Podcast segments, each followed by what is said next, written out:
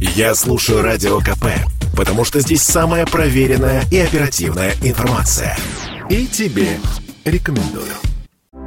Страшный сон алкоголика становится явью. Служебные автомобили в Москве начали оснащать алкозамками. Как отмечает Дептранс, это только пилотный проект. Пока таких машин всего 10 штук. Их проверяет Институт НАМИ. Если система будет признана успешной, ее можно будет ставить в такси, курьерские авто, в машины корпоративных парков, да и вообще куда угодно. Что нам с вами нужно знать? Алкозамок – это прибор, который не даст водителю завести машину, пока тот не пройдет тестирование. В Дептрансе уточняют, такие замки уже несколько лет используют за рубежом, в частности в США и в Швеции. Председатель Межрегиональной общественной организации автомобилистов «Свободы выбора» Вячеслав Лысаков поддерживает такие эксперименты. Алкозамки, по его словам, смогут решить проблему пьянства за рулем.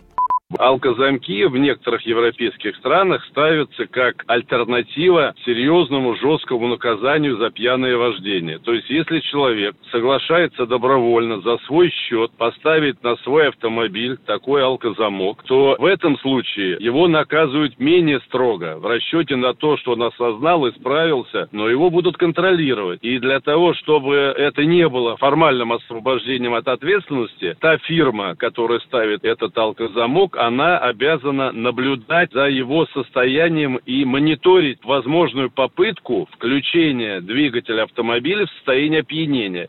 Но есть и подводные камни. Например, алкозамок можно взломать. В трубку банально подует трезвый пассажир. И вуаля, говорит автоэксперт Виталий Блешунов. При этом он признает, и правда, технологии с года в год совершенствуются. Теории существует несколько способов обойти. Это там можно попросить кого-то другого дыхнуть. Некоторые говорят то, что можно там подуть в замок с компрессора, чем обмануть устройство. С каждым разом с таких способов обмана алкозамков становится все меньше и меньше. И современные алкозамки уже различают воздух, выдыхаемый, выдыхаемый человеком, и который подается из компрессора или другого устройства.